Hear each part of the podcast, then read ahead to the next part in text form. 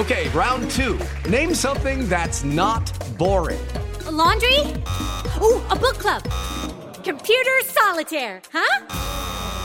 Ah, oh, sorry, we were looking for Chumba Casino.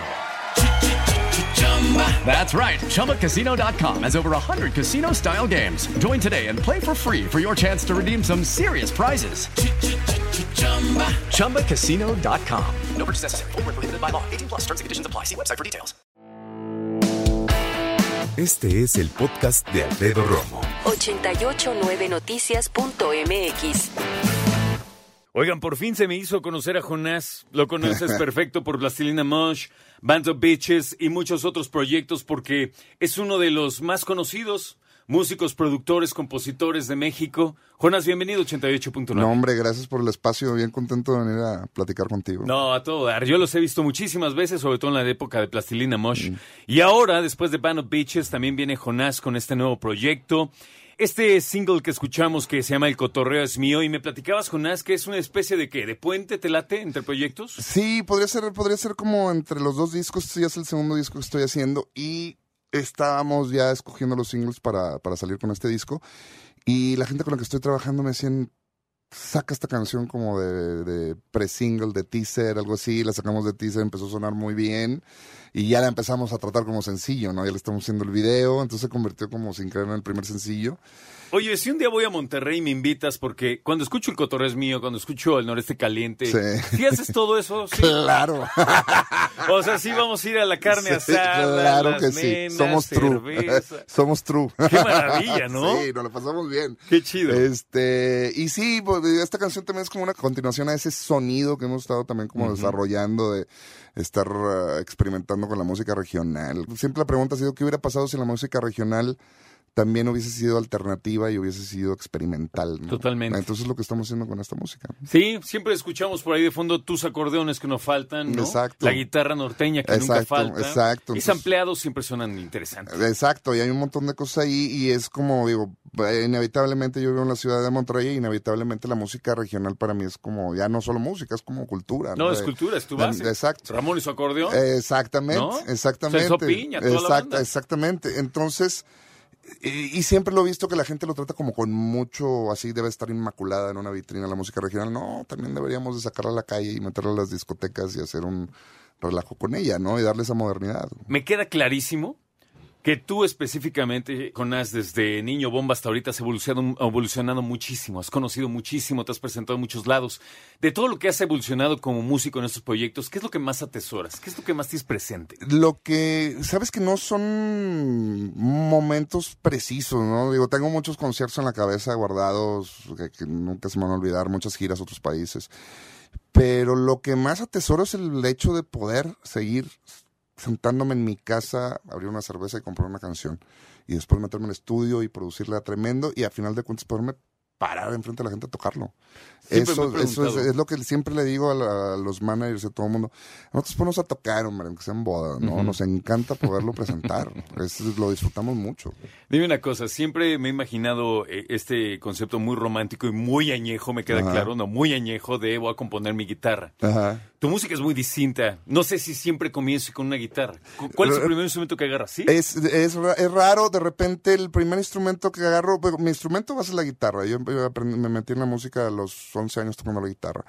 Este, pero por ahí de los 15 y 16 agarré el bajo eléctrico también. Entonces hay canciones, por ejemplo, como estas canciones que están oyendo, que no llevan guitarra, llevan bajo sexto, y llevan acordeón y otro tipo de, formato de instrumentación, que es más como el formato de, conjunto norteño.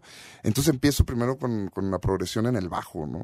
Eh, ya me voy imaginando cómo va el bajo y luego programo las baterías y de ahí empiezo ya a hacer con el tecladito, con un sonido de acordeón, como debería de ser el acordeón, porque ya después busco un acordeonista real para que lo grabe. Y, con la guitarra eléctrica empiezo a emular el bajo sexto y como debería ser el bajo sexto, porque ya después busco un bajo sextero que lo haga. Que ¿Te acuerdas de la cargada norteña? Noventera como ella sola. ¿Cómo sientes Monterrey hoy musicalmente? Sabes que está, hubo, han pasado ya 20 años, ¿no? De la generación mía. Entonces fue esa generación muy fuerte. Después se vino otra generación como de bandas norteñas de mucho de mucha música emo, De ahí salió Panda, de ahí salió División Minúscula, que son de, de Matamoros, Sí. pero que radicaban en Monterrey. Salieron bandas muy buenas. Este, después de ahí se vino así como una crisis en la ciudad de inseguridad, entonces como que de, sí, se perdió una generación entera, fue una lástima porque no había lugares donde exponer la música. Entonces había mu- muchos músicos muy buenos, pero nadie los conocía porque no podían como presentar su música. Entonces se perdió, hubo un hueco ahí, hay un agujero muy oscuro en, algunos años. Y empezó a renacer como después del 2012, por ahí, vienen estos grandes festivales también en Monterrey, y este empieza a haber una generación nueva, y ahorita pasan cosas bonitas, desde gente que también está haciendo estas fusiones de cumbia y de género urbano, ¿no? Que también se me hace hasta cierto punto muy interesante. Este, hay unos, de repente salen unos chavos jóvenes nuevos con, con esa como melancolía también del rock and roll, entonces también hay rock and roll, hay un montón de cosas. Está empezando a ver, y está empezando a ver lugares también para presentarlo. Está Sé chido. que vienes a la ciudad a hacer prácticamente un recorrido en medios, platicarnos acerca del cotorreo es mío, pero del disco que viene. ¿Cuándo sale exactamente? El disco debe salir por ahí de septiembre. Todavía quiero presentar un tema más, que, va a ser como de... e- Este es como más norestense, le decimos. El otro va a ser más como house, este Latin house. Y después viene un tercero que ese ya viene a la par del disco. O sea, vas a hacer un segundo puente todavía. Pero todavía vamos a Y un el segundo tercero ya va a ser el primer sencillo. Exactamente. Que estos dos temas que estamos haciendo vienen en el disco. Ok. Este, sin embargo, así como el de la pauta va a ser el tercero. Ahora, ¿cuándo te presentas en la Ciudad de México? Eso es lo que estamos también tratando de provocar con este viaje. Estamos viendo. Ah, no, pues ahí hay que exacto, aplicarse, entonces. exacto. Andamos con eso. Este, porque sí tengo muchas ganas de regresar a tocar la ciudad. ¿no? Hace mucho no tocas. ¿Cuándo fue la última vez que tocas aquí? La última vez que toqué fue el año pasado, por ahí de octubre, un, un evento de la universidad. Y tocamos, de hecho estuvo padre porque tenía años de no ver a Fermín Cuarto, que pues, somos Claro, compas desde claro. morros, ¿no? Entonces tocamos juntos, y poderlo saludar y ver lo que está muy bien. Entonces fue ¿Qué es como- de Rosso? ¿Cómo está? Rosso bien también, él creo que está haciendo su disco. Tengo un poco de no hablar con él, pero creo que está haciendo su disco. Y este. Y también hemos estado como con la Plastilina Motion stand-by, viendo como el momento adecuado donde podamos compartir ideas y volverlo a armar. O sea, nunca hemos tenido un problema. Realmente ha sido como, más bien Plastilina Motion siento que nunca fue un, un grupo muy formal, ¿no? Entonces de repente sentíamos de que no teníamos nada que decir ni nada que hacer y nos desaparecíamos. O sea, no fue como que, no, ya no quiero tocar. Pero está bien, Sí. mantiene su libertad. Vaya, Claro, quien. y creo que lo importante de todo eso es que mantiene, o sea, todo lo que lleguen a escuchar de Plastilina Mosh eran cosas que realmente nosotros considerábamos que debían de ser expuestas.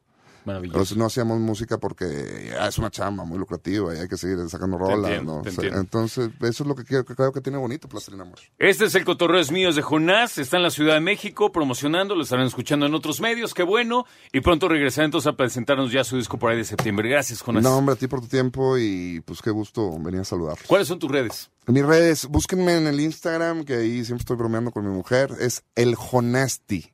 Jonás. Que lo escribo Z. con Z, sí. El Jonasti. Ahí te buscamos. Sí, pero váyanse directo al Instagram, se van a divertir mucho. Gracias, a que te vaya muy, muy bien. Escucha a Alfredo Romo donde quieras, cuando quieras. El podcast de Alfredo Romo en 889noticias.mx.